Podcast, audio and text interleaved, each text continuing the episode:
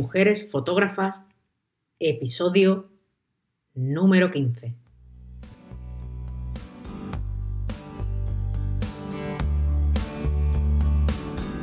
Te doy la bienvenida a una segunda temporada de Mujeres Fotógrafas. En esta temporada vamos a hablar con fotógrafas, tanto documentales como autorales, con narrativas. Aprende y descubre una nueva forma de mirar. Antes de continuar, te recuerdo que si quieres apoyar dicho contenido puedes hacerlo entrando en www.beabaz.es y tendrás toda la información de cómo puedes hacerlo.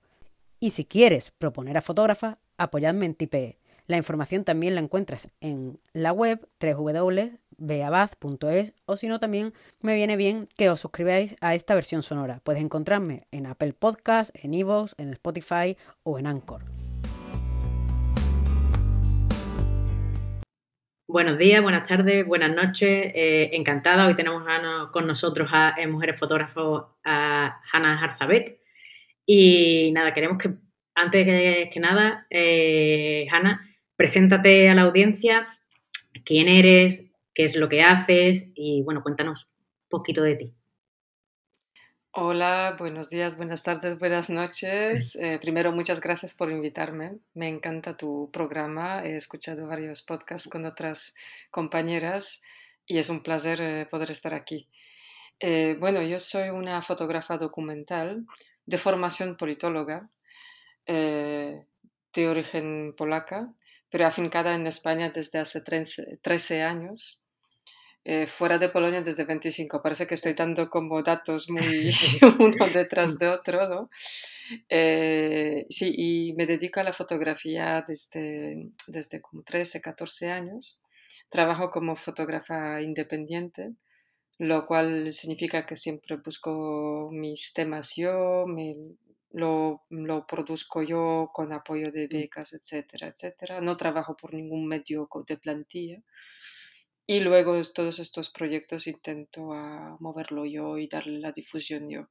Y en general lo que más me interesa son temas relacionados con nuestro entorno europeo, con disfuncionamientos de nuestro, eh, en nuestro entorno, con las discriminaciones, injusticias, pero hasta ahora por lo menos siempre he trabajado sobre todo en Europa.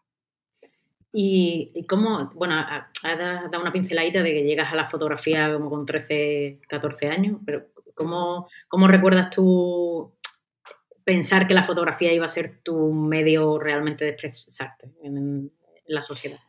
A ver, yo he llegado a la, yo estoy ejerciendo como fotógrafa desde hace 13, 14 años. Empecé a fotografiar muy tarde. Como mencioné, soy de formación politóloga y empecé mi carrera profesional eh, así, trabajando por las agencias de la ONU, vivía en Suiza en aquella época y hacía reformas sobre la situación de refugiados eh, palestinos en diferentes países árabes. Y mm, la fotografía empecé a utilizar un poco, primero por la pasión, viajando en mis viajes personales o viajes relacionados con mi trabajo, con mis estudios. Más como hobby, por ejemplo. Más como, sí, pasión. Em, y, y, a un momento me di cuenta que es una herramienta que me interesa más para poder denunciar las cosas o hablar de las cosas que escribir los informes. Pero el día, cuando yo me di cuenta que es también algo que tiene un impacto muy fuerte sobre mí, fue mucho anterior. Eh, cuando estuve en uno de los viajes en Filipinas, fue en 2001, si me acuerdo bien, em, había, mm, encontré un, era, era, un viaje personal, ¿no? Pero yo llevaba mi cámara para hacer un poco fotos y encontré un fotógrafo local que me preguntó qué me gustaría ver en el país, qué me gustaría fotografiar, ¿no? Entonces yo le dije que lo que me interesa mucho son las eh, Smoky Mountains, que eran como montañas de basura. Eh, había leído algo sobre esto y quería ver lo que es, cómo, en qué consiste, ¿no? Y sabía que hay gente que vive ahí, que se mantiene de la recuperación de la basura y a mí me intrigaba mucho esta situación. Entonces fui ahí con el fotógrafo local para ver un poco, ¿no? Es una, es una situación bastante llegas un poquito por curiosidad, ¿no? Por, la curiosidad que a ti te da personal, o sea, de una situación nada típica, porque realmente al final uno cuando se va de viaje al final hace un poco ya, no, no, piensa necesariamente en estas, en estas situaciones, claro. Pero yo, desde el principio tenía muy claro, desde que pude empezar a viajar, tenía muy claro que lo que me interesa es conocer los sitios desde lo que pasa allí, desde su, la gente que vive allí, de esta manera, ¿no? Eh, desde lo más adentro. Exactamente, es también lo que luego me empujo a, a hacer la profesión que hago ahora.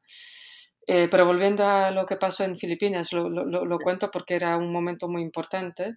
Eh, fuimos a estas montañas de basura y es una situación en la cual tú imagínate que te acercas a unas montañas de basura y a dos kilómetros todo en tu estómago empieza a ponerse...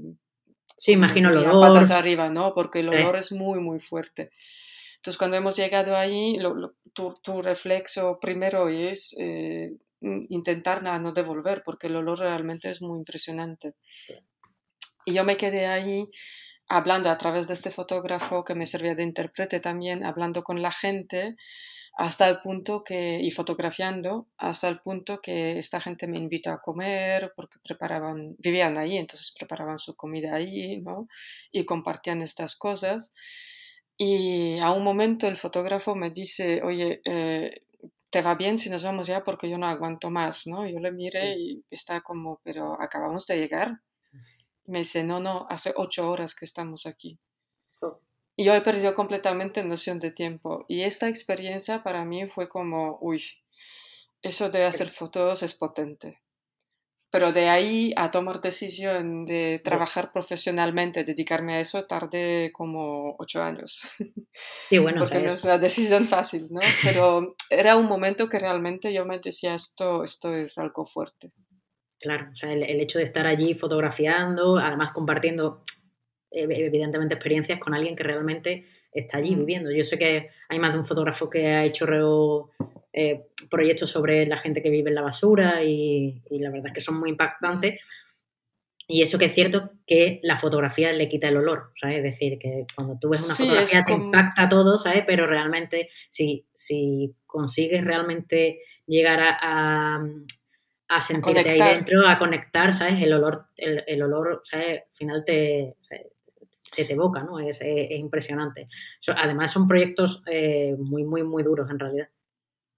Claro, porque ves un poco, para mí también era como una de las primeras situaciones en las cuales yo estaba tan cerca con la gente en una, en una situación así, en una situación tan eh, extrema, ¿no? Porque sobre todo cuando ves los niños y eso también, cuando ves que ellos realmente viven ahí, que no es solo que recuperan las cosas y luego se van a incluso se van a dormir en, en chabolas, pero no, es que viven ahí.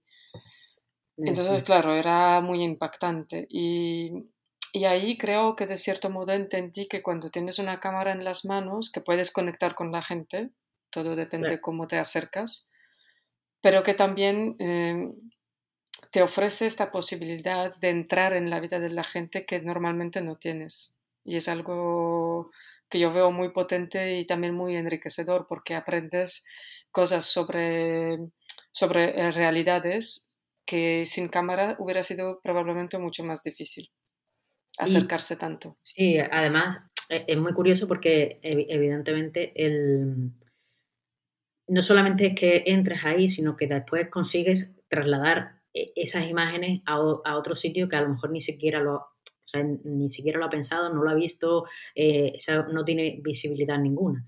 Y, Exactamente. Eh, y al final eh, creo que le he escuchado más de un fotógrafo que al final la fotografía documental o social en, este sentido no tiene que responder preguntas, sino lo que tiene que hacernos es más, crear, generar, generar muchas mm. más preguntas ¿no? de las que realmente responden. Exactamente. Mm. Y, y, de ahí, ¿cómo, Mm, ¿Cómo enlazas tus temas un poco? Em, cómo, vas entrando en el siguiente proyecto? ¿Cómo, cómo enlazas ese, ese proyecto hacia el siguiente? Em, aunque ya sé que has dicho que tardas un poco, de, unos ocho años en, dedicarte profesionalmente eh, a, esto. Eh, ¿Cómo decides cuáles son tus bueno, tus intereses con respecto a lo que tú realmente quieres contar. Em, lo que decía en principio, que me interesa mucho el entorno europeo, me, gusta em, hablar sobre las cosas que yo entiendo, eh, de las cuales también hasta cierto punto hago parte. Eh, y también porque creo que en el entorno europeo tenemos muchísimos temas pendientes y muchas más cosas por resolver y por denunciar y, y ahora se nos están añadiendo más, cada vez más. Entonces, en general, hasta ahora por lo menos, siempre me movía por este entorno y, y, y siempre a partir de, de, algo que me llamaba atención. ¿no? El primer proyecto así ya profesional quiero decir, con esta intención que, tiene que, quiero que sea un proyecto que lo estoy planteando así, que no es solo la curiosidad o querer acercarse a hacer fotos sin, sin más, sino que realmente quiero hacer un proyecto y quiero darle difusión, etcétera, etcétera. El primer proyecto así fue en Polonia. Y lo hice porque em, me fui allí después de, de una ausencia muy, muy larga yo me fui de Polonia hace 25 años y tuve un periodo de unos 8 años que no volvía en absoluto. Necesitaba un poco distanciarme por cuestiones personales. Y cuando volví, y había muchas cosas que me chocaron. Y una de ellas fue la homofobia muy institucionalizada. ¿no? Hablamos del año 2010, 2009, 2010. ¿no?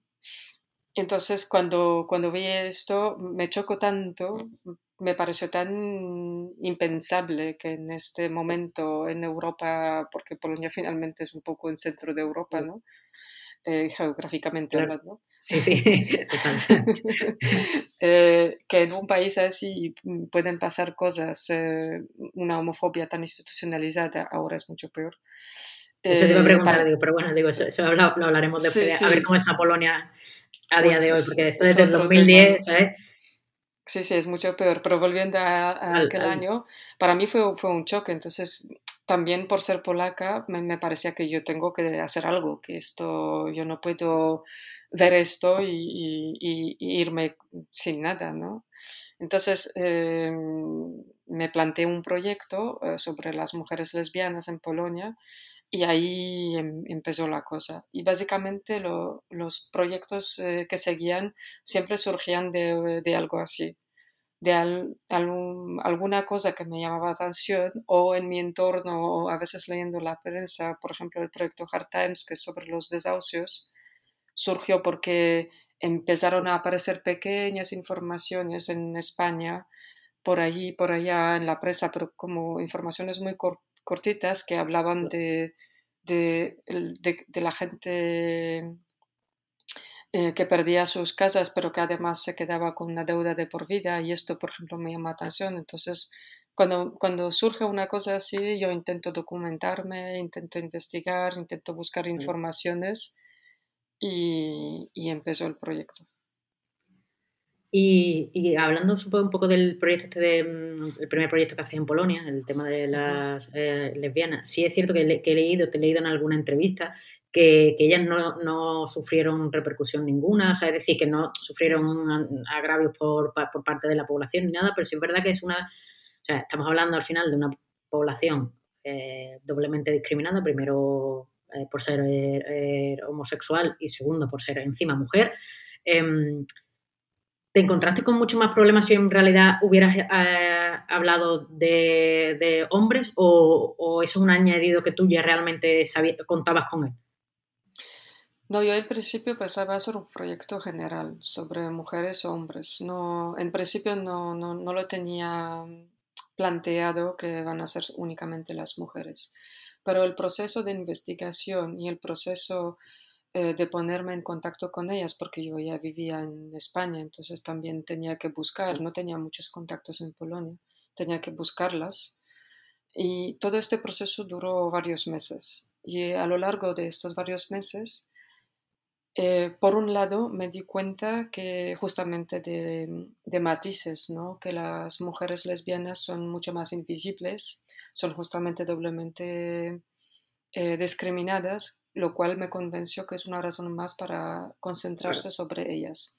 Y también, em, en principio, a, todos, a toda mi búsqueda, los anuncios que yo ponía un poco por todas partes para buscar las los posibles participantes, en principio me respondían tanto mujeres como hombres, pero y, yo tenía una la manera de hacer tenía que me ponía en contacto con ellos por Skype, hablaba con ellos por Skype. Estas conversaciones también duraron como tres meses con, finalmente con las que participaron. Y a lo largo de estas conversaciones yo creo que de una manera un poco natural se hizo que se quedaron en el proyecto las mujeres. Yo creo que también es cierta afinidad, ¿no? Porque yo les decía que yo quiero entrar en la vida íntima. Claro. Y yo creo que también el hecho que yo soy mujer ha hecho que quizás los dos, tres parejas de hombres dieron paso atrás.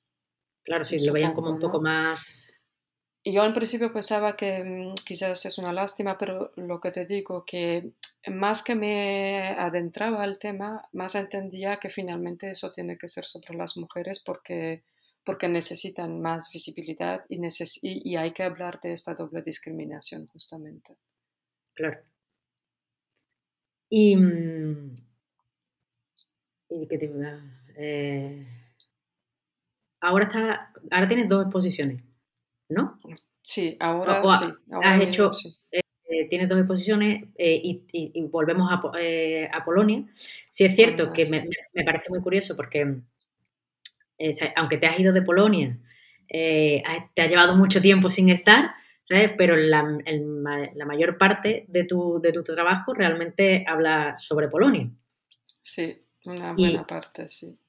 Y estás intentando reconciliarte con, tu país o, o, llegar a entenderlo lo, lo, máximo que, que, puedes. Al final muchas veces los, países se comportan de una manera, pero su gente, eh, cuando empiezas como a, bajar escalafones, ¿no? Su gente al final eh, es más parecida realmente al, al, resto que, de lo que imaginamos.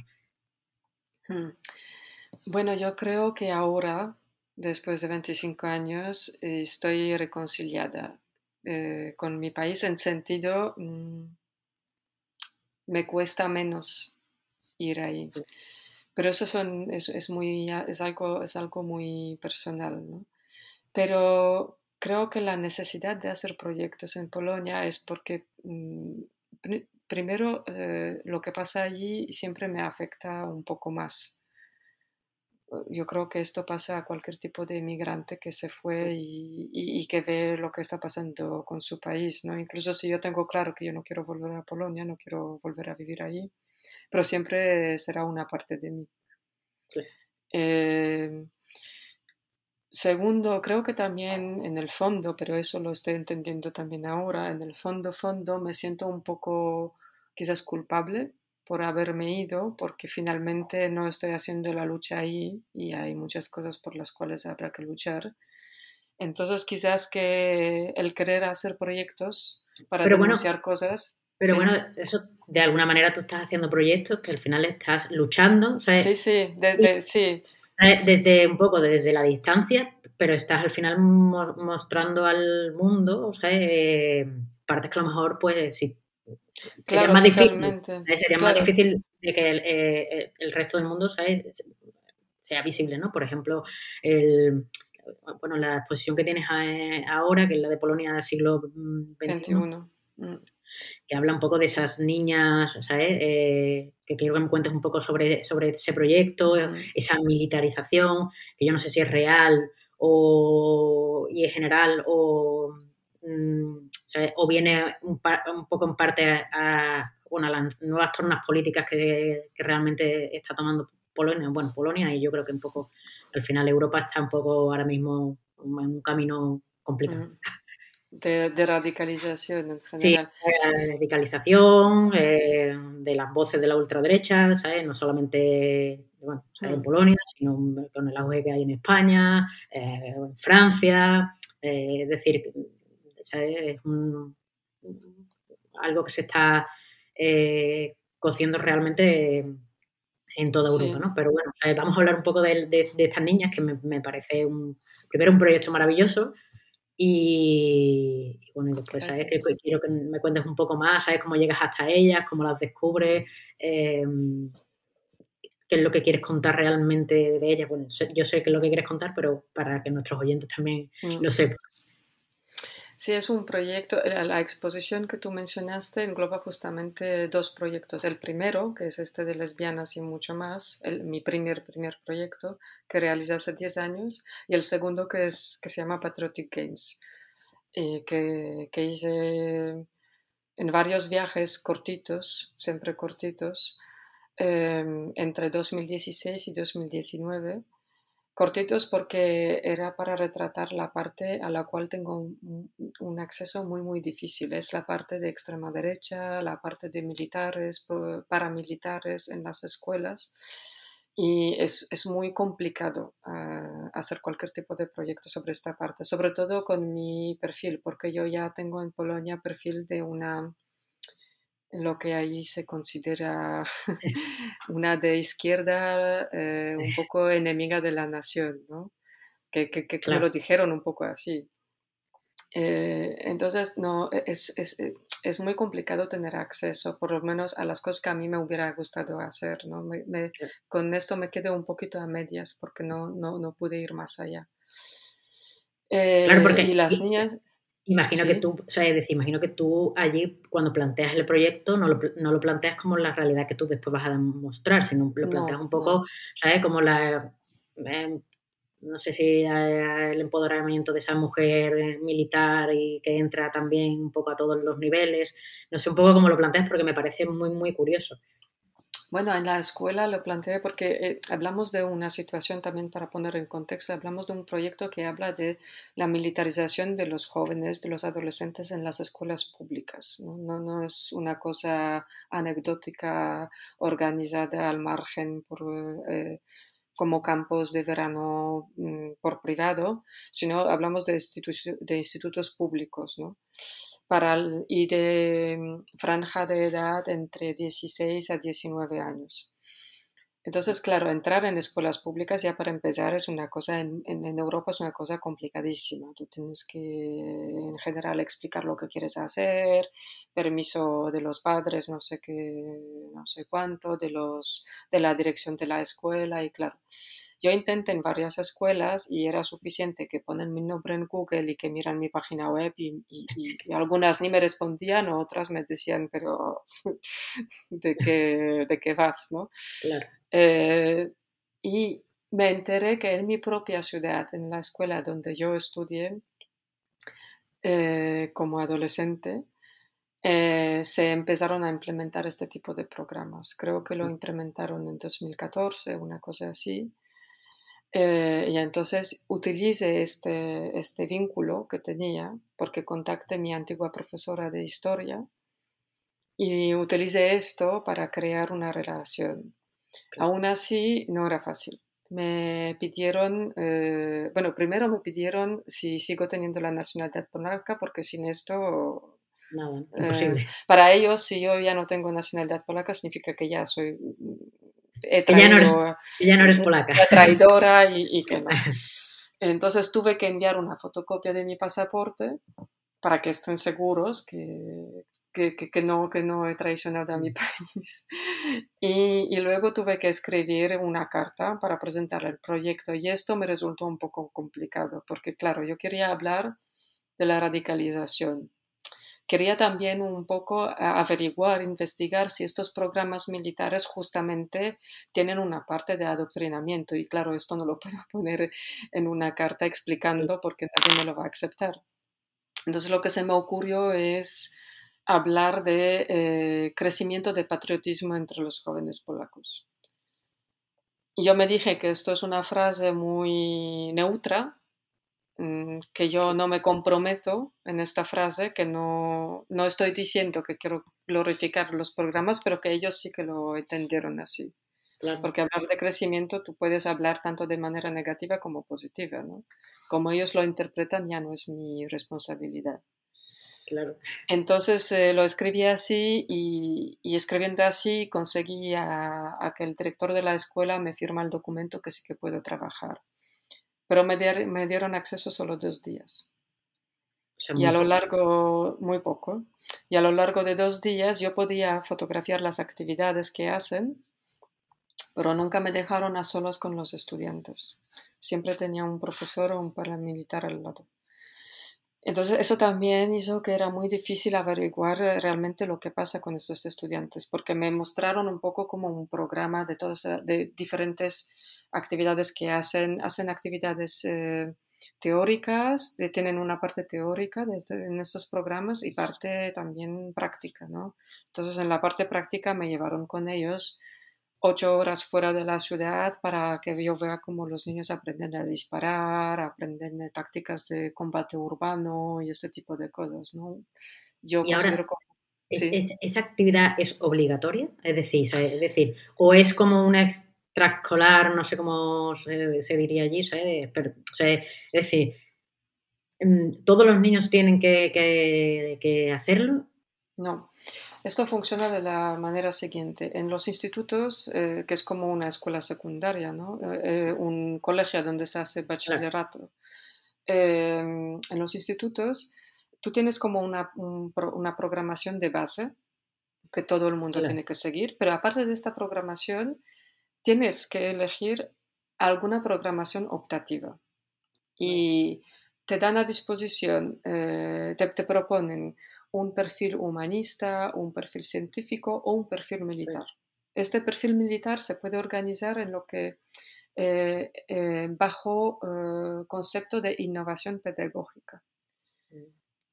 Y la cuestión, entonces, los estudiantes que se inscriben en el perfil militar, en lugar de, por ejemplo, tener más clases de matemática o más clases de física, tienen clases militares.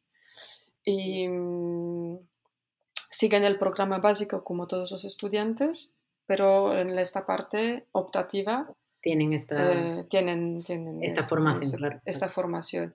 Y, el problema con esta formación es que como es innovación pedagógica, eh, no hay una programación eh, unificada. Entonces, cada escuela lo implementa mm, como, quiere. Y además, para poder implementarlo, invita a los paramilitares, a las organizaciones de paramilitares privadas, para que hagan justamente clases de teoría y clases de, de práctica. ¿no? Eso es lo que iba a preguntar, si realmente los militares estaban detrás de esa formación de alguna manera, porque al final... Paramilitares, lo cual es peor, porque hay también ejército polaco que ahora voy a explicar cómo se involucra, pero hay paramilitares, eso es peor en el sentido que quien entra en las organizaciones paramilitares privadas eh, eh, no hay control sobre estas personas. Son organizaciones privadas, cualquiera puede entrar y hay gente que puede ir, eh, son o ex soldados o soldados que trabajan y en su tiempo libre se dedican a estas cosas, o gente que incluso trabajaba, por ejemplo, en, en, en empresas privadas como Blackwater, que, es como, que era como una empresa militar privada para enviar en diferentes sitios en el mundo, como, casi como militares mercenarios, ¿no? Entonces, claro, tú tienes toda esta mezcla de personas que entran y que entran en las escuelas y nadie sabe, nadie controla si ellos tienen alguna preparación eh, pedagógica, psicológica, eh, para estar con los, con los adolescentes y nadie controla lo que van a enseñar. Lo claro, que van a transmitir si no hay programa didáctico, ¿sabes? Como no, no hay. Y, y, como desde realmente al final la, la, entidad, pues evidentemente ahí lo que hay ahora mismo es un poco de parajuste, ¿no? O sea, de, de todo. Completamente. Y hay un riesgo allí, efectivamente, es, eh, yo lo vi que efectivamente es así, que los paramilitares vehiculan una serie de valores eh, muy que podrían ser muy cuestionados, ¿no? Porque son muy eh, ultracatólicos, muy ultranacionalistas, muy eh, bueno, paramilitares, ¿no?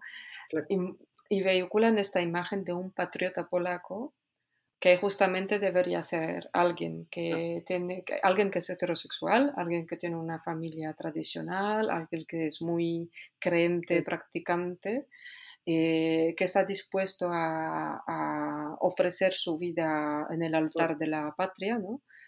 Eh, Y, y, claro, yo creo que esto radicaliza mucho a, a los jóvenes, porque tienes como, e, e, esto implica que tienes como un ideal de patriota, de lo que es un verdadero polaco, con lo cual hay una gran parte de Polonia que ni siquiera se, se, se reconoce con este ideal. ¿no? Entonces, además, además está jugando con una franja de edad, o sea, de 16 a 19 años, muy, que es muy, delicada, es decir, que es una franja de edad muy complicada y muy, muy delicada. Y de hecho yo eh, cuando estaba con, con, los estudiantes, como no podía hablar con ellos directamente... no pudiste hacer entrevistas... Ah, solas, pero sí, le hiciste, le hiciste entrevistas y pudiste hablar algo... Un poco sí, pero claro, eh, cuando yo empecé a hacer alguna pregunta, si la profesora, si el parlamentar veía que esto podría ser un pelín peligroso, eh, pues ya desviaban directamente, pues, porque la entrevista consistía en que yo tenía un grupo de estudiantes, como veintipico, delante y una profesora o un paramilitar al lado. Primero, eh, si tienes un grupo delante, a lo mejor mm, hay alguno de ellos que le gustaría decir otra cosa, pero no se atreve porque está en el grupo y tiene su profesora y el paramilitar delante que también sabe lo que esperan de él, ¿no?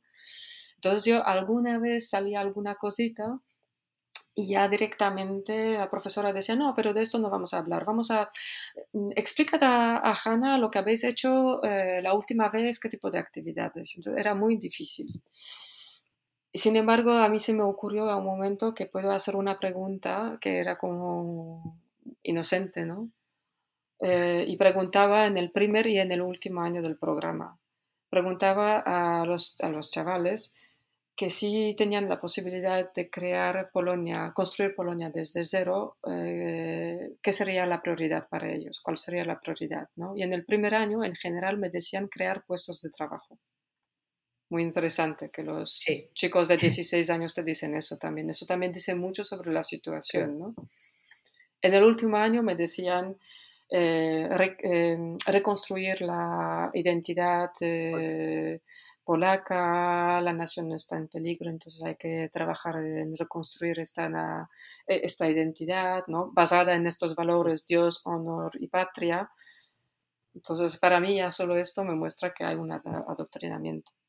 Eso te iba a decir, digo, ¿sabes? Digo, ahí es donde tú realmente has demostrado. Te das cuenta, te das, cuenta, que, Y luego la otra, el otro momento que me, que me di cuenta que, que, que, hay un control muy fuerte una voluntad de control muy fuerte por parte de escuela y paramilitares sobre lo que pasa con los estudiantes es que yo después de estos dos días que me dieron acceso, volví a España, tenía que volver a España, y como ya conocía mm, los nombres de los estudiantes, eh, entonces cuando volví a España y como ya conocía las identidades de los estudiantes, me puse en contacto con ellos por Facebook, porque lo que yo quería hacer es eh, fotografiarles en su casa, hablar con sus familias para entender un poco qué les empuja a entrar en este tipo de programas y, y, y, cuáles son realmente las expectativas que tienen y qué piensa la familia, ¿no?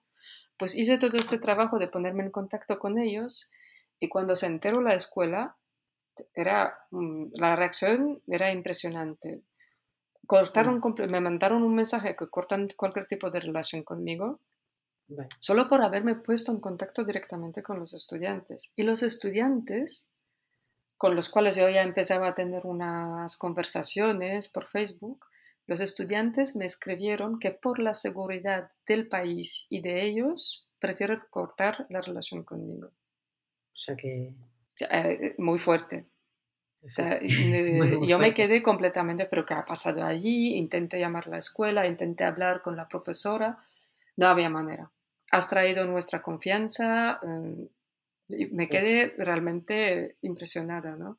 Y claro, eso dice mucho sobre... Pero bueno, al final eso, o sea, es decir, al, final, o sea, e, ese tema que tú realmente estabas buscando, o sea, es decir, el tema del adoctrinamiento está ahí, ¿sabes? Sí, sí, sí, está. está. Eh, está totalmente ya demostrado que, que, que, está, ¿no? O sea, que es complicadísimo.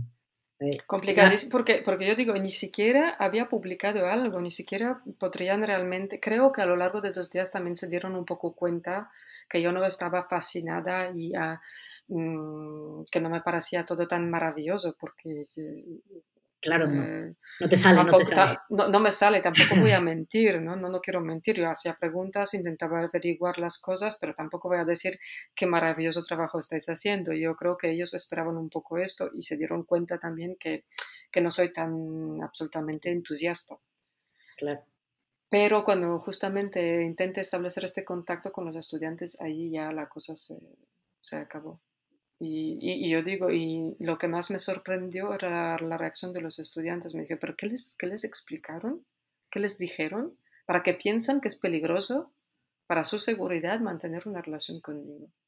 Claro, y, y, así te quedas evidentemente sin poder conocer el resto de la historia, porque yo creo que esta historia hubiera estado muy bonita, ¿sabes? Y mm. muy redonda si consigues entrar un poco en las vidas más personales de ellos, evidentemente. Sí, supongo que será por eso por lo que dices que está inconcluso, ¿no? Para ti, ¿no?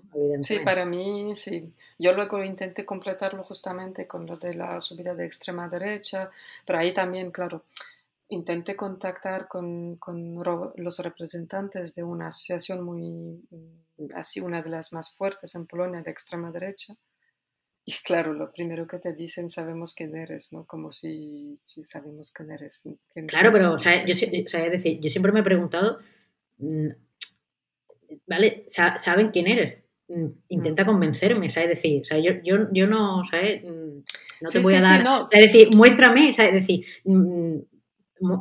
tú ya sabes cómo yo soy, pero muéstrame cómo eres tú, ¿sabes? La realidad, ¿sabes? Porque eh, al final jugamos en, eh, en, estereotipos todo el mundo, ¿no? Evidentemente, ¿sabes? Y en todo. Y, y, pero al final ellos lo que hacen es como, no, no, no, ¿sabes? Es decir, se encierran en vez de que, querer comunicarlo. y eso te crea, pues evidentemente, pues, claro. mayor miedo, ansiedad, ¿sabes? Mm, bueno, que es algo muy opaco, pero mira, a mí eh, aceptaron dos entrevistas, pero eh, entrevistas off, no podía grabar nada, ¿no? Y luego ah, me dejaron acompañarles en las manifestaciones, lo cual es algo porque algunas manifestaciones la policía no te deja acceso, incluso si es en sitio público, eh, por cuestiones que dicen que es un evento privado y que tú no puedes, que es peligroso y que tú no puedes acercarte, ¿no? Y por tu seguridad, pues te, te dejan fuera. ¿Qué, va? Por la seguridad de ellos. Ya, ya, ya. Te lo dice así. Pero, pero, te, lo, te, lo vende como en plan de tú la seguridad, ¿sabes? Mejor que tú estés. Sí, sí, sí. No, no bueno, en, un, en una manifestación me dijeron, no, no, no puedes entrar. En, en el centro de Varsovia me dijeron, no te puedes acercar la policía, no te puedes acercar porque es un evento privado. Y yo les decía, pero eh, estamos en vía pública, esto es una manifestación en centro. Saqué mi tarjeta de prensa y dije, yo soy de prensa, yo tengo derecho a ir a fotografiarlo. Me dijeron que de ninguna manera. Y solo cuando dije a la policía que conozco a dos personas de esta organización y que estas dos personas me dieron el permiso de estar, lo que pasó es que el policía se fue al lado, llamó a alguien y luego volvió y me dijo, vale, puedes fotografiar. Esto hablamos de 2017 en Polonia. Es increíble, es absolutamente increíble. Entonces, claro, yo pude hablar con los representantes de esta organización de extrema derecha eh, me cortaron algunas cosas eh, que me parecían muy impresionantes también, muy llamativas y muy, y, muy fuertes como información. Me lo contaron porque, mm, como me dijeron, esto es off, no lo puedes grabar, pensaron que yo nunca lo voy a utilizar y todo lo contrario, ¿no? Pero no me dejaron acceso a más. Cuando yo les dije, me gustaría fotografiar lo que me estáis contando, me dijeron, no, no, esto no. Entonces tenían una cierta abertura para hablar porque creo que querían justamente vender un poco su imagen de, mira todo lo que hacemos bueno, hacen efectivamente, hacen muchos eh, trabajos sociales, lo cual les atrae a la gente, sobre todo la gente joven, saben cómo funcionar, ¿no? Pero a través de eso colocan su ideología y cada vez de manera más fuerte. Sí, sí, muy, o sea, realmente es muy, es muy curioso. Eh, y entonces ahora mismo tus exposiciones son, bueno, eh, son sobre estos dos temas, pero tú has trabajado muchos muchos temas más. Hay un tema que no tiene ya poco nada que ver con la extrema derecha, sí, es, un trabajo que haces en España, creo que es, que es sobre eh, la homosexualidad en la vejez, que me parece un tema bonito, difícil, eh, cómo llegas hasta él y, además es un tema que parece que como que no existe, ¿sabes? Tampoco, es decir, que existen los homosexuales jóvenes y están siempre de fiesta y, en, el, Día del Orgullo y, después hay un mundo detrás y sobre todo para, esta gente, bueno, pues que pasa eso, pues los 60 o 70, cómo llegas hasta él y, bueno, eh, a mí me parece un trabajo realmente maravilloso. Gracias. Eh, bueno, ¿Cómo llegó a él? Eh, ya vivía en, España, en Barcelona, y justamente acababa de terminar, acababa más o menos, ¿eh? terminar mi proyecto sobre las lesbianas y, vivía un poco en, el choque este entre dos ambientes muy diferentes, ¿no? Polonia muy homófoba, eh, Barcelona, que es una, incluso si hay homofobia, porque homofobia existe en todos los sitios pero mm, desde luego no hay nada que ver comparando con lo que está pasando en Polonia, ¿no? Y también en el ambiente general en España, a nivel legal, todas las leyes que hay, ley de matrimonio, ley de adopción, mm, este ambiente también en las calles, que la gente eh, iba caminando como cualquier pareja, no, no había ningún problema con eso. Entonces yo me decía, me parece increíble que en este ambiente tan abierto no se ve a los ancianos.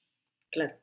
Que, justamente lo único que se ve es la gente joven, ¿no? Que esta imagen muy estereotipada, como tú decías, y sobre todo los hombres, porque también las mujeres son mucho más invisibles, los hombres, un gay con un poder económico bastante alto, guapo, que va de fiesta, que se puede permitir un poco de todo, ¿no? Yo me decía, pero es que es impresionante, tienen que existir porque existen, están, entonces, ¿dónde están? En una sociedad ya tan abierta, ¿cómo es posible que no se ve la imagen, ¿no? ¿Cómo es posible que en la misma comunidad LGTBI no se ve la imagen de los eh, ancianos, de los mayores, ¿no? Entonces empecé a investigar, empecé a mirar y claro, a partir de ahí me di cuenta que no solo que son invisibles, mucho más invisibles hasta ahora, sino que además corren un riesgo muy fuerte de la vuelta al armario.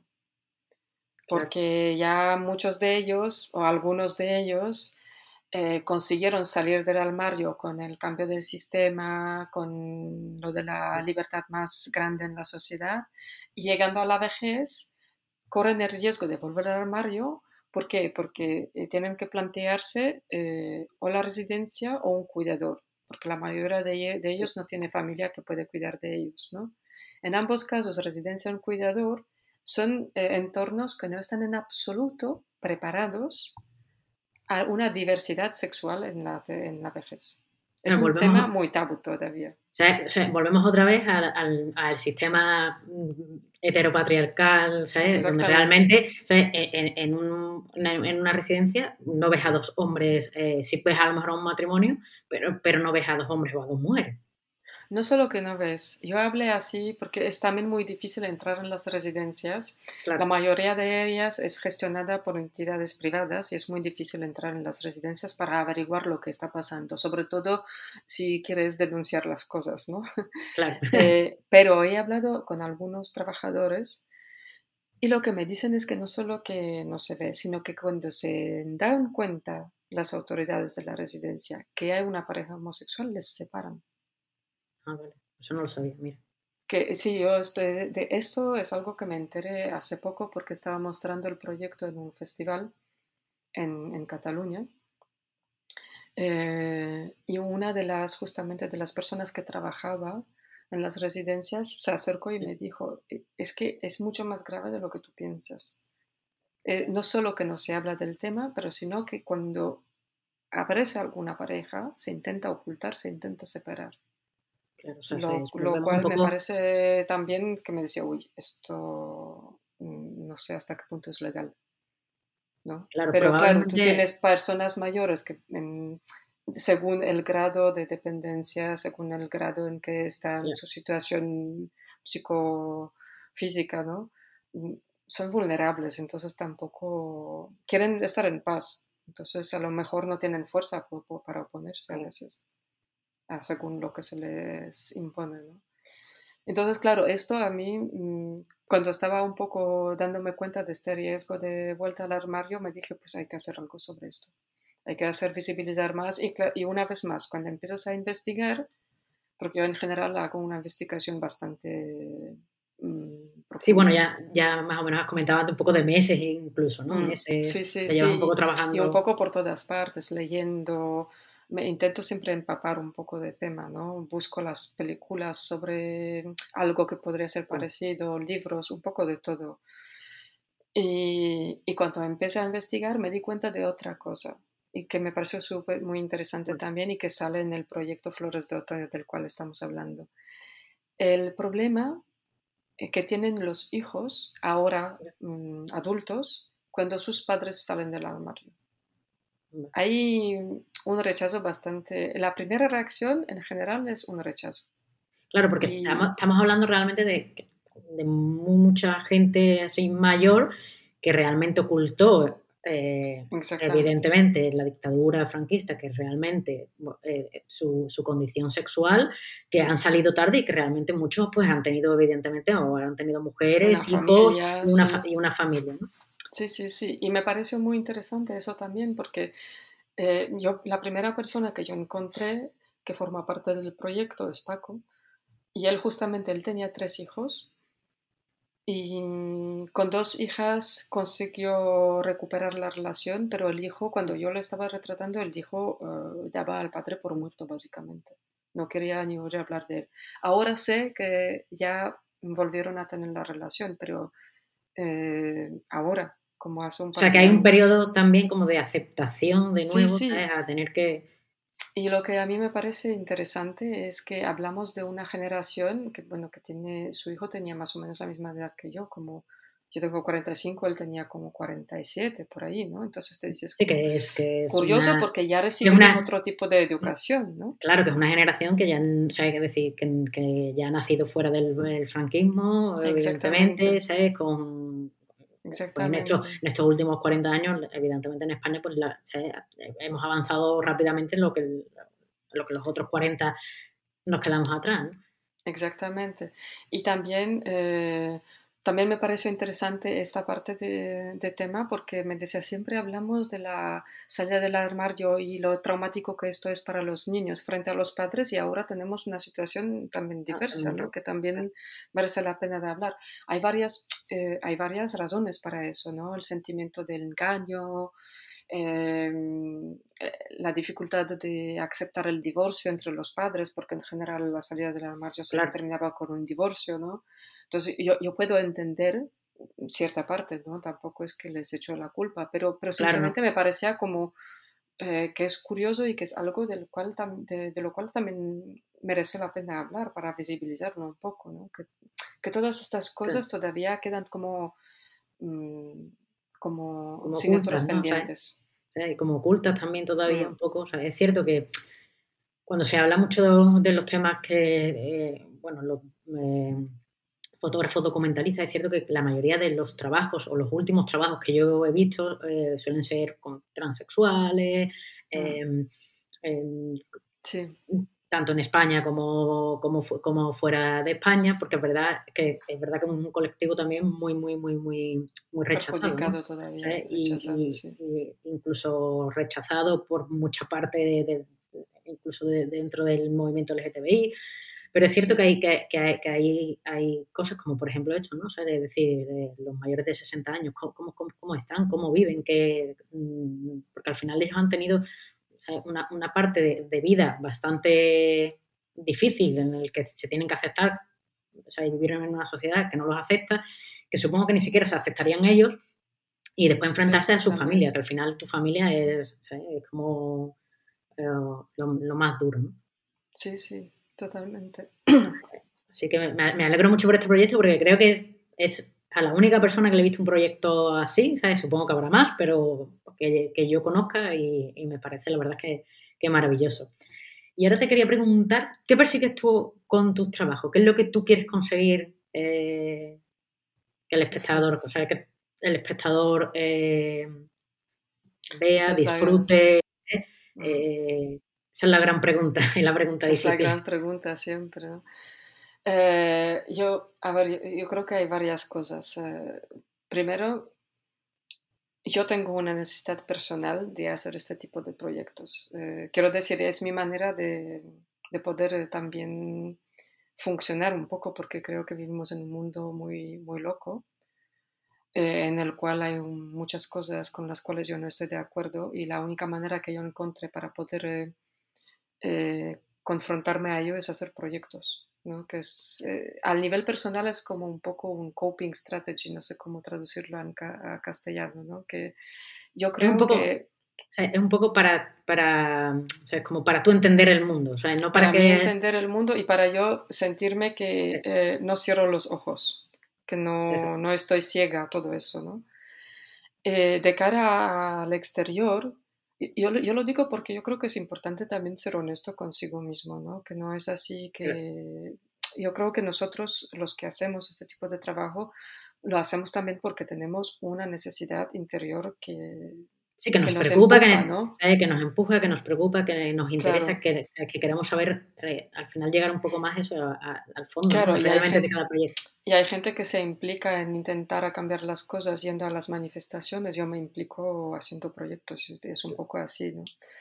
Eh, de cara exterior al público, digamos, Em, es quizás un ingenuo, pero yo tengo mucha esperanza que hablando de los temas, mostrando los temas, eh, justamente lo que estábamos diciendo en principio, generamos las preguntas. Entonces, eh, yo ya sé que es muy difícil cambiar las posturas, sobre todo si alguien es, un, por ejemplo, un homófobo convencido, es muy difícil cambiar su postura con un proyecto fotográfico pero eh, yo lo que espero es que mostrando las cosas, primero puedo generar ciertas preguntas que a lo mejor la gente no se hacía antes, o algunas de las personas no se hacían antes, porque no conocían la temática, porque no eran conscientes que algo así existe. Y también puedo poner el dedo un poco sobre qué tipo de cosas se tendría que implementar. Por ejemplo, en caso de flores de otoño, mi objetivo principal es eh, decir que, las administraciones públicas se tendrían que implicar en la educación, en, tratar estos temas, eh, tanto en las escuelas como en las residencias, justamente en preparación. Es un poco a donde yo intento poner eh, el dedo, ¿no? Esto es lo que hace falta y hace falta ya, urgentemente, ¿no? Luego, obviamente, la cuestión es si llegas con la difusión, si llegas a tu público objetivo. Eso es otra gran cuestión.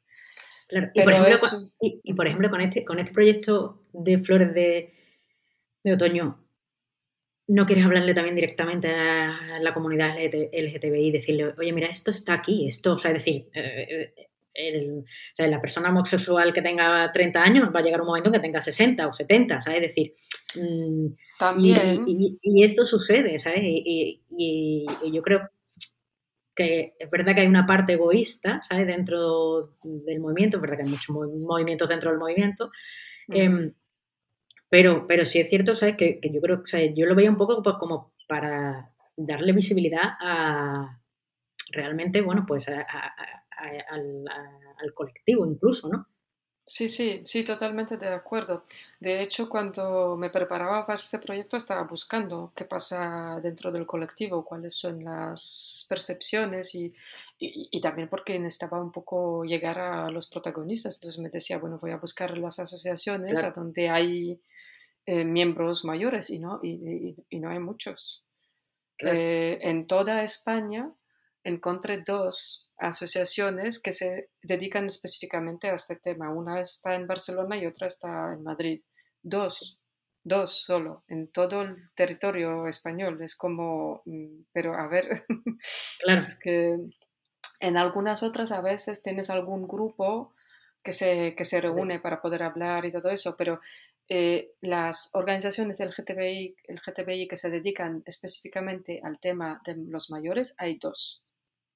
Mm, lo cual también para mí es llamativo, ¿no? Sí, sí, ya deja ahí mucho, o sea, es decir, ya ahí te da un poco la clave realmente de, Exactamente, pero luego hay, eh, hay otra cosa que incluso, sí, porque por ejemplo una de las organizaciones eh, en Madrid que se dedica al tema de mayores LGTBI es una fundación eh, sin ánimo de lucro y ellos se lanzaron con, una, con un proyecto que a mí me parece necesario de crear una residencia para...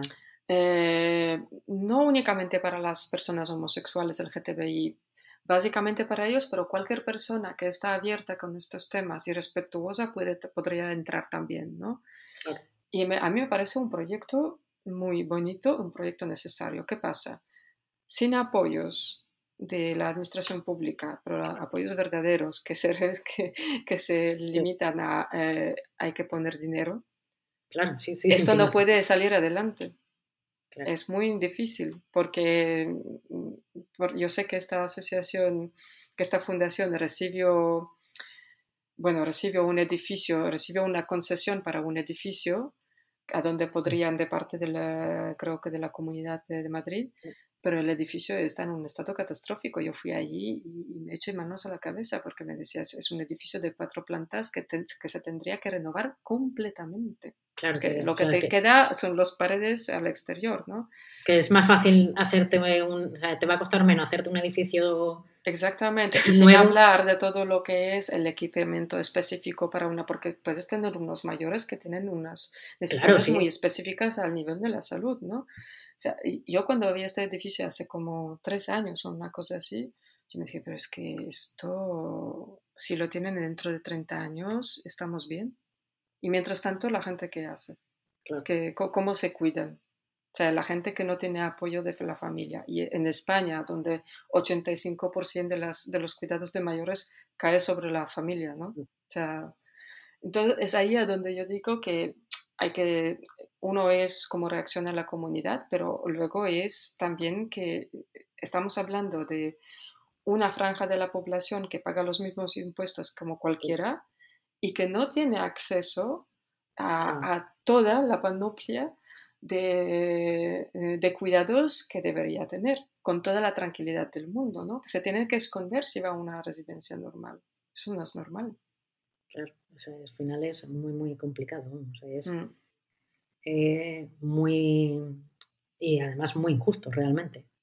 Obviamente, muy, porque yo digo, son ciudadanos como cualquiera, pagan los mismos impuestos, se implicaron de la misma manera en la sociedad como cualquiera. ¿Cómo es posible que no se piensa en esta etapa de su vida? Que, que bueno, incluso si es una minoría, pero necesitan mm, y tampoco es que necesitan algo muy específico, lo que necesitan es que se implementen algunas formaciones en las residencias a los usuarios y al personal, para que se den cuenta que, que, sí, la diversidad sexual existe en la tercera edad. Existe. Eh, esperemos que esto, al final, con el paso del tiempo, con la visibilidad realmente que mm. proyectos como el tuyo le dan, pues evidentemente eh, siga, sigamos avanzando hacia el futuro y hacia un futuro mucho mejor, esperemos. Sí, sí, sí, sí, Vox llega demasiado al poder.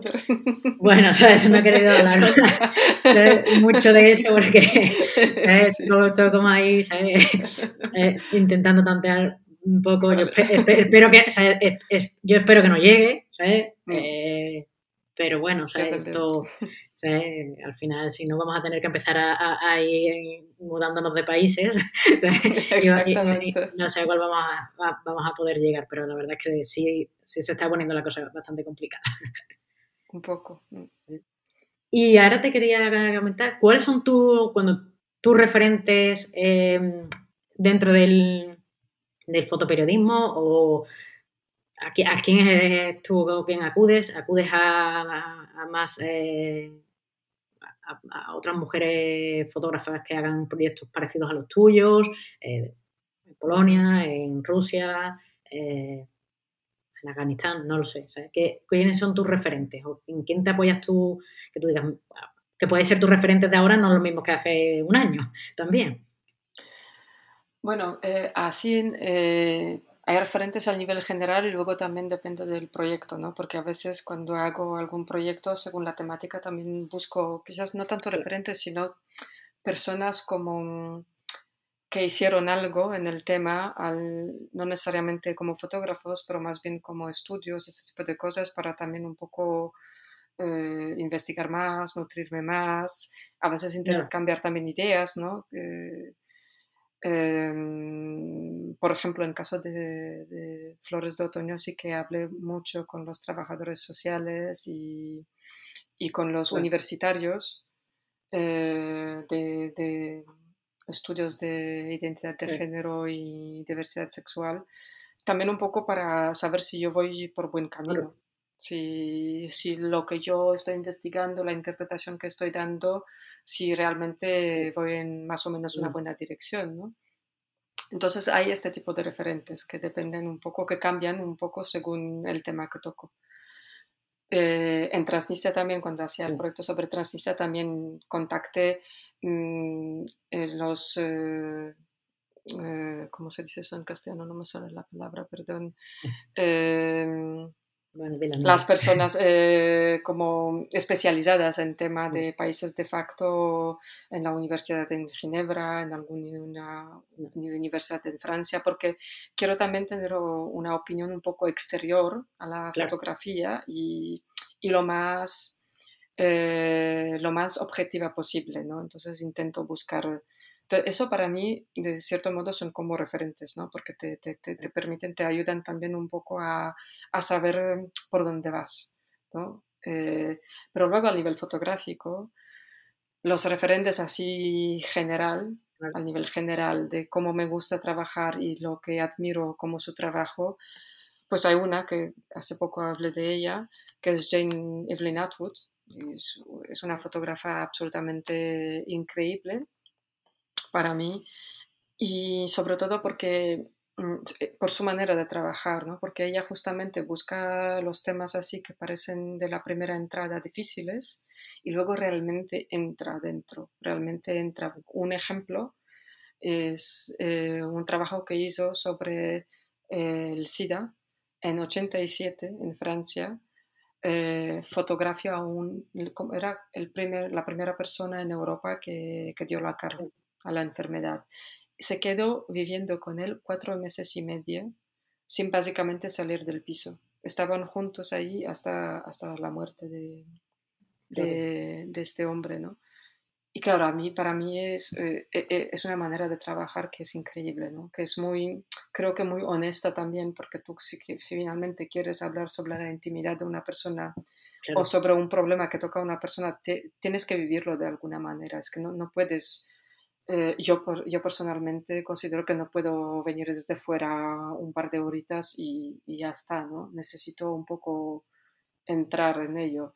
Y por ejemplo, cuando estaba haciendo un trabajo sobre desahucios y, y, tenía que fotografiar a un hombre que vivía en una furgoneta, pues me fui a vivir con, con él en la furgoneta.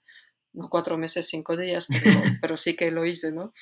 Sí, pero bueno, tener esa, esa, línea un poco como más cercana y más real. Claro.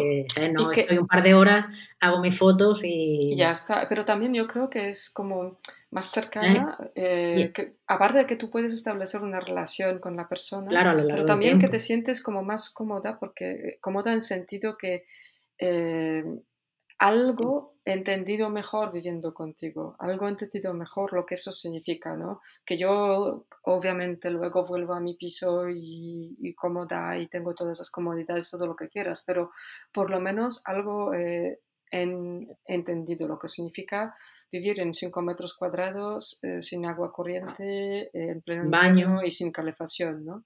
Claro.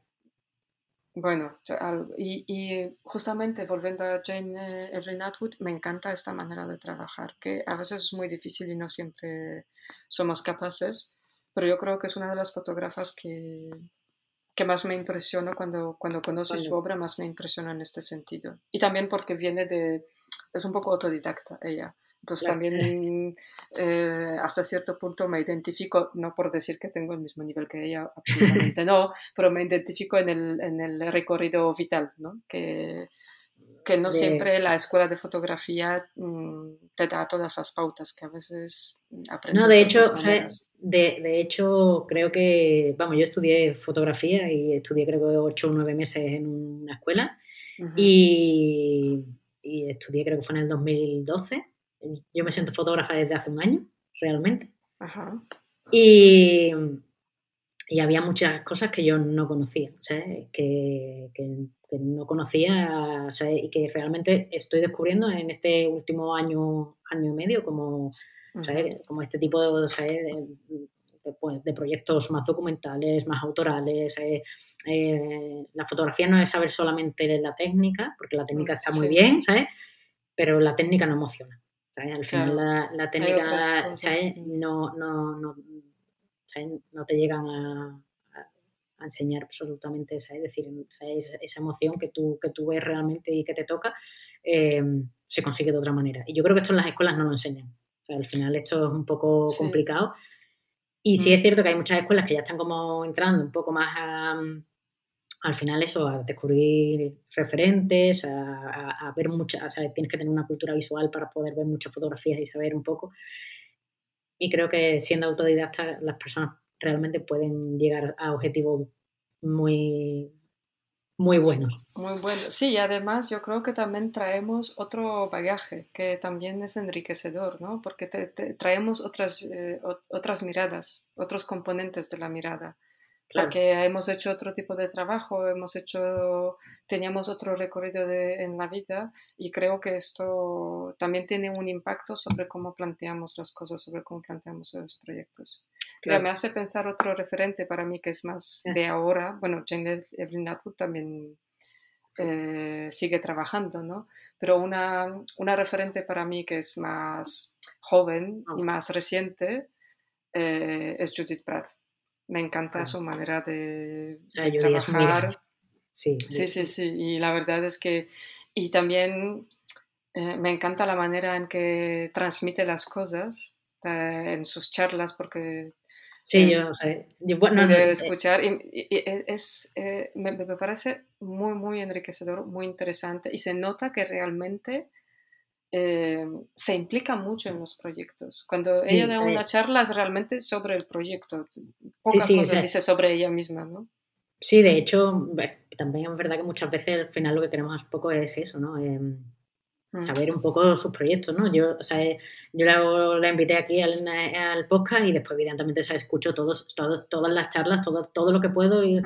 eh, la, la, sigo escuchando, o sea, me parece súper enriquecedor, o sea, todo el trabajo que hace, hace un trabajo um, también muy complicado, muy, complicado, muy distinto sí. al, al, tuyo, porque tú tienes otro, otro, otros intereses, bueno, cada uno tiene o cada una tenéis intereses distintos, pero sí es cierto que ella tiene como, o sea, un trabajo duro, sí, sí. ¿sabes? Sí, duro. Que, que, yo tengo mucha admiración que, que, que, tuvo el coraje en ponerse en estas situaciones, eh, que a veces es como, y, y además por, por, su forma de trabajar, ¿no? Que, claro, que, va sola y que sin ningún respaldo de ningún medio ni nada, ¿no? Entonces es como... Meses y, y, entra, y entra en sitios que, que son complicados, que no, que no todas las mujeres eh, nos, nos, ponemos a lo mejor. No, nos ponemos un poco eh, ahí. A mí esa Judith me parece, eh, la verdad es que es maravilloso y tiene un trabajo maravilloso. Sí, sí. Y ahora, ¿qué consejo? Ya estamos un poco acabando, ya llevamos una hora y algo, un poquito. Eh, ¿Qué consejo le darías a alguien que, bueno, que quiera realmente seguir tus pasos? el primer consejo, y es algo que yo me repito a mí misma también, es en inglés se dice do what makes you tick. ¿Cómo traducirlo en castellano? Haz lo que realmente te emociona. Y la yo creo que eh, la profesión de fotografía es una profesión muy difícil, pero maravillosa al mismo tiempo. En el sentido que hay que dar con la cabeza contra el muro muchas veces y hay que hacer muchísimas cosas que no tienen nada que ver con el acto de fotografiar o con lo que realmente nos gusta, ¿no? Eh, pues eh, hay que asumirlo, tener mucha resistencia, pero si realmente eh, alguien siente que es una herramienta con la cual se siente cómodo y que puede utilizar para hablar de las cosas, hay que apostar por ello. Yo creo que mm, mucho trabajo, trabajo muy duro, eh, estar muy disciplinado, sí, constante, muy constante, tener mucha autodisciplina, porque sobre todo si trabajamos como independientes, hay que tener mucha disciplina, mm, porque eres tú que tienes que ponerte los límites. ¿Tú solo trabajas en un proyecto o trabajas en, en, algún, en varios proyectos a la vez? Mm, pues ahora estoy un poco en varios, eh, a ver, en un par de proyectos a la vez, eh, también porque empiezo a darme cuenta que, que, que, los tiempos son los que son y que si y que a veces a lo mejor no me puedo permitir eh, hacer solo la investigación durante tres meses o cuatro meses, ¿no? Porque también entra este componente que si no produces, perdona por utilizar esta palabra, pero es así, si no produces, pues eh, eh, no, no comes. No generas, claro, no generas. no, no generas, si no, si no generas contenidos, pues no... Entonces, ahora ya veo que tienes que llegar a un equilibrio entre difusión de proyectos antiguos, eh, investigación de proyectos nuevos de cara a futuro y realización de proyectos que tienes ya en marcha. Este equilibrio es muy difícil, pero eh, en, ningún momento realmente puedes dejar ninguna de las patas. Claro. Porque se te produce un hueco y, y luego pues tienes que encontrar otras soluciones, ¿no? Pero, y, y, para esto, y para los que empiezan, empiezan realmente, yo lo que siempre digo y lo que también decía cuando daba clases o talleres, cuando empezáis, eh, pensad que es como, yo sé que muchos fotógrafos se indignan ante esta palabra, pero es como un negocio, no en sentido que queremos hacernos ricos, pero en sentido que es como una empresa. Mm. Cualquier tipo de empresa, cuando tú desarrollas, necesitas una invención, una inversión, perdón. Y hasta que veas a poder empezar a vivir de eso, va a pasar un tiempo que tú vas a tener que ir invirtiendo o recursos o tu tiempo. Entonces necesitas preparar un cierto colchón. Si te lanzas sin pensando que de un día para mañana vas a poder empezar a vivir de fotografía documental, mal. Eso ya es como más consejo cabeza fría. Sí, no, Lo digo también porque yo sé que en fotografía documental muy poco se habla de eso, ¿no? No, no, eh, no se habla de cómo hacer un plan de, ¿sabes? De, económico, ¿no? De tu actividad económica. Y finalmente, si tú quieres hacer proyectos y quieres realmente vivir de eso, pues necesitas tener algún plan de cómo va a salir esto adelante. Y claro, mucha gente se lanza como, no, no, yo quiero empezar, empieza. Claro, de, hecho, con... la, mayoría de la gente que empieza o de la gente con la que yo he hablado, o sea, con el fotógrafo documental, al final lo que hace es, es decir, tú tienes una profesión, sea la que sea, puede ser fotógrafo también, mm. eventos, bodas mm, o, u otra profesión, y en tu tiempo libre lo dedicas a esto. Y cuando esto empieza a generar, ¿sabes? Eh, porque hay gente, bueno, porque a lo mejor ese colchón no lo tiene. O también es verdad que hay gente que dice, bueno, pues yo voy a ahorrar dinero durante todo el año y mi mes de vacaciones que yo tengo porque yo estoy trabajando, ¿sabes? Me voy a ir con a, fotografiar las niñas somalí, yo qué sé. Eh, entonces, ¿sabes? Y, pero al final es un poco esa obsesión que, el, que nos lleva a usar nuestro tiempo personal en proyectos personales que después se puede a, la larga realmente, eh, bueno, eso, vivir de ello y, empezar a, generar, pero mientras, pues evidentemente es complicado. Pero sí es verdad que está bien que lo digas, que, que hay que tener un poco los pies en la tierra y que yo creo que la, fotografía documental es una de las fotografías más bonitas, mm. más complicada vivir de ella y, además que tiene como un recorrido desde que se empieza hasta que empieza a estar en el en exposiciones, eh, a tener un nombre en el que vayas itinerando por festivales, eh, pasa tiempo. Pasa tiempo, pasa tiempo y, y hay que ser resistente mientras tanto, ¿no?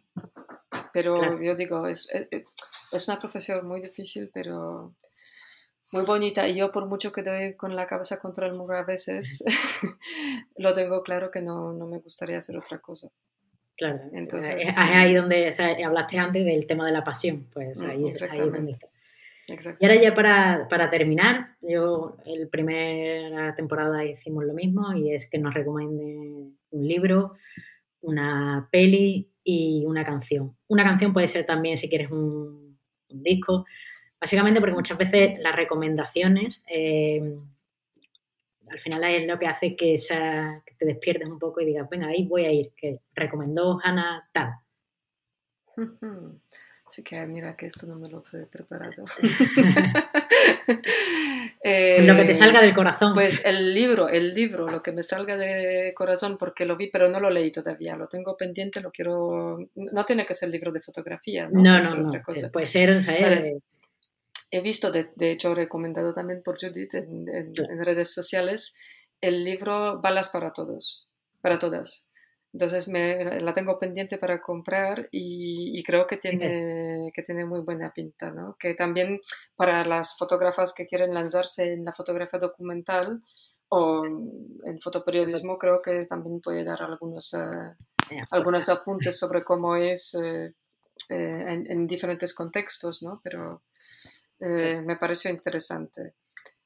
La música, eh, os voy a dejar, el, es pianista, el nombre del pianista, quizás no es canción, sino que a mí, yo recurro mucho a este pianista cuando trabajo, sobre todo cuando hago investigación y cuando tengo que pensar. Se llama Sofian, ¿sí? Que, o sea, que te inspira, ¿no? O sea, al final Sí, es realmente eh, maravilloso, me inspira mucho eh, y además me parece un personaje bastante curioso, ¿no? Porque si, si ponéis su nombre en Google y veis eh, su imagen, es todo lo contrario de lo que puede ser un pianista, mm. de lo que podemos imaginar que es un pianista, ¿no? Se llama Sofian Pamar. Sofian Pamar. Sí, eh, la verdad es que yo la primera vez cuando vi su imagen, me dije, este es un rapero. y me encanta también esta mezcla, aparte que es un pianista absolutamente maravilloso, que también trabaja con los, eh, es, eh, es, un francés, también trabaja con los artistas de rap francés y hacen una mezcla entre la música clásica y rap que me parece absolutamente maravillosa, ¿no? Eso ya depende de los gustos, pero a mí me encanta trabajar con él en el fondo. Y me decías la película. Y una película, que puede ser de, ahora, puede ser una película clásica, una película documental, lo que tú... Uy, es que aquí me dejas en blanco. Como hace mucho tiempo que no fui al cine. bueno, una serie, ¿sabes? Puede ser algo que hayas visto en alguna plataforma. Ah, mira, sí algo que he visto, es una serie. Es una serie, eh, que el título, si me acuerdo bien, es Unorthodox. Es, sobre, es basado en, en un libro eh, escrito eh, como historia de verdad, ¿no? verdadera, de una chica que se escapó de la comunidad judía ortodoxa de Nueva York, creo. Y un poco explica toda su, su vida, ah, cómo funcionaba a través de eso, también cómo funciona la, la, la, justamente el colectivo muy, la comunidad muy ortodoxa de judíos en, en Nueva York, su vida, los, las consecuencias, cómo intentaron perseguirla.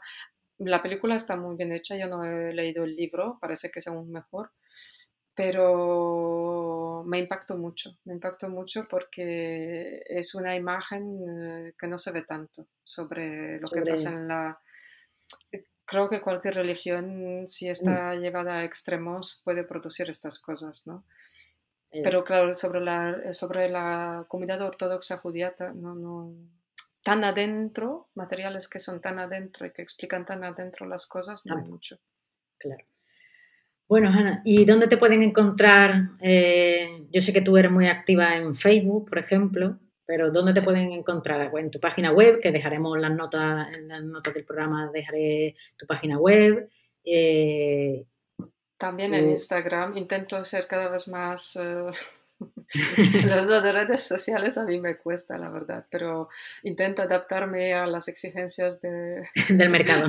del mercado y del mundo en que vivimos. Entonces también en Instagram, que es eh, Hanna, podéis buscar, que también lo podéis dejar luego. Eh, sí, y en general intento, si la gente me hace preguntas, si me ponen mensajes, y intento siempre responder lo más rápidamente que puedo. Eh, no soy una de estas que está pegada al móvil todo el tiempo, pero, intento responder rápidamente. Y me encanta también cuando la gente me hace preguntas o cuando me hace incluso comentarios sobre, sobre trabajos o este tipo de cosas, porque finalmente es como un feedback que siempre nos falta, ¿no? De, lo que pasa al otro lado. Claro, sí, de cómo la gente lo percibe lo que haces. Pues bueno, Ana, muchísimas gracias por haber estado aquí, por ser nuestro primer programa de esta segunda temporada. Eh, animo a todo el mundo, evidentemente, a que vaya a ver tu página web, que además es maravillosa, que además tiene eh, vídeos, eh, fotografías, hay, hay, páginas que te llevan a una subpágina mm. Mm, con proyectos completos, dándoles testimonios. Eh, creo que es una página muy, muy, muy, muy, muy, muy enriquecedora. Y, y nada, muchísimas gracias por, por, estar aquí, por echar este, este ratito con, conmigo y con los oyentes. Pues muy, eh, muchísimas gracias a ti por invitarme. Es un placer, como te decía, que conocía tu programa y me, cuando vi tu email me alegré mucho. qué, bien. Porque es un, muy placentero, cuando escuché tus podcasts siempre era enriquecedor, aprendí muchas cosas y siempre me parecían conversaciones muy agradables. a mí lo que me gusta de esto no solo que sea una entrevista, sino que sea como es una conversación y realmente al final, pues de, hablar con, con vosotros eh, se aprende, evidentemente, que es un mm. poco la finalidad. Sí, sí. Pues muchísimas gracias a ti, de verdad. Eh, pues muchísimas gracias y nos escuchamos para la siguiente entrevista. Y no te olvides de suscribirte, de seguirme en las redes sociales si te gusta lo que hago y me quieres ayudar a continuar, puedes aportar tu granito de arena en Tipeo invitándome a un café. Toda la información está en mi web www.beabaz.es. Nos escuchamos cada 15 días en Mujeres Fotógrafas. Muchísimas gracias y un saludo.